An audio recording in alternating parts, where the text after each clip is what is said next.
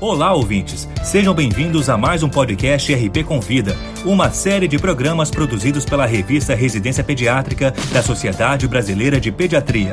Semanalmente, um tema diferente de interesse dos médicos e demais profissionais de saúde é abordado por especialistas convidados.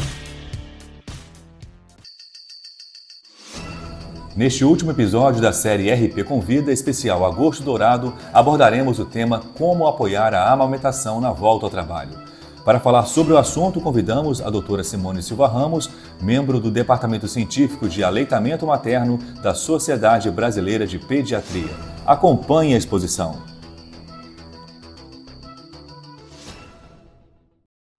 Começaremos a falar sobre esse assunto respondendo ao seguinte questionamento: É possível manter o aleitamento materno após o retorno ao trabalho?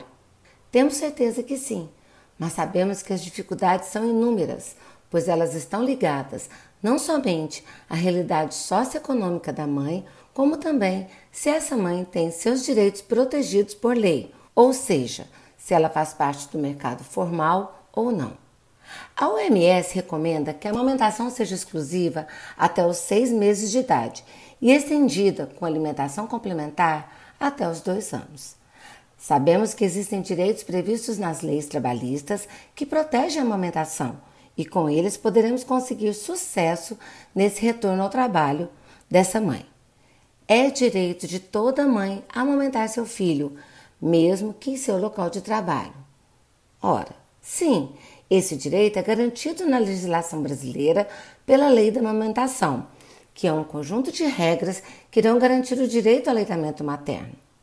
Nós, pediatras, precisamos nos informar sobre essas leis para orientarmos melhor as famílias sobre quais contemplam essa mãe e como isso poderá ajudá-la a manter o aleitamento materno. Uma das principais angústias da mãe trabalhadora após o estabelecimento do aleitamento materno é: como irei amamentar meu filho quando voltar ao trabalho? Às vezes, esse é um questionamento que escutamos bem no princípio, com dois meses de vida desse bebê. Mas quando ela nos faz essa pergunta, não podemos minimizar suas dúvidas e medos. Precisamos aproveitar o momento para conversar e orientar essa família da melhor forma possível. Apesar das recomendações do AMS, sociedades pediátricas e órgãos competentes sobre aleitamento materno exclusivo até seis meses, para que isso aconteça, o ideal seria que a licença maternidade fosse de seis meses para todas e que os direitos previstos na lei da amamentação fossem seguidos. Porém, grande parte das empresas garantem apenas quatro meses de licença maternidade. E assim, a dificuldade de amamentar é ainda maior, principalmente se a mãe não souber sobre as formas de ordenha e armazenamento do leite e sobre por que é tão importante que o leite materno seja fornecido. A pediatria precisa ter muito conhecimento sobre os direitos, porque assim poderemos colocar essa mãe mais forte nesse momento tão inseguro para ela. Apoiar, orientar sobre os intervalos do aleitamento materno, sobre a amamentação, inclusive que esse direito contempla também os filhos adotivos e também aqueles que não amamentam, com o intervalo de meia hora, duas vezes ao dia, é muito importante para que essa mãe possa fazer a ordenha em local adequado ou que ela possa amamentar seu bebê. Para isso, essa empresa precisa ter um local apropriado para a mãe amamentar, com instalação adequada ou uma sala de apoio à amamentação, uma sala de ordenha e local para armazenamento do leite e que ela também trabalhe em locais salubres. Tudo isso será exitoso se a mãe estiver não somente apanhada pelas leis em seu ambiente de trabalho, como também se ela souber em consultas de puericultura que está tudo bem com sua criança. O papel da pediatria é apoiar, orientar, escutar e, mais do que isso, respeitar as decisões dessa mãe e família. Precisamos ajudá-la a estabelecer rotinas e reconhecer cada passo de suas conquistas.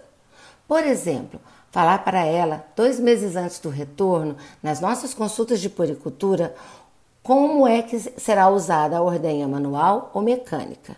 Por volta de um mês antes, começá-la a ensinar sobre a rotina de ordenha e como ela irá oferecer esse leite materno ordenhado. 15 dias antes do retorno ao trabalho, o cuidador desse bebê já deve saber como oferecer esse leite ordenhado e qual é o estoque de leite que essa mãe já tem. Nossa realidade socioeconômica é muito diversa e também temos a realidade emocional de cada família. Para isso, precisamos estar sempre muito seguros e confiantes da importância do aleitamento materno para poder levar essa mãe a um exitoso desfecho na manutenção do leite até os seis meses como forma exclusiva de alimentação desse bebê e como alimentação complementar até os dois anos de vida. Essa foi a doutora Simone Silva Ramos falando sobre como apoiar a amamentação na volta ao trabalho. Na próxima semana, voltaremos com a série Fala Autor. Para ouvir todos os podcasts, acesse a página da revista Residência Pediátrica na internet. O endereço é residenciapediatrica.com.br barra mídia barra podcast. Residência Pediátrica, a revista do pediatra.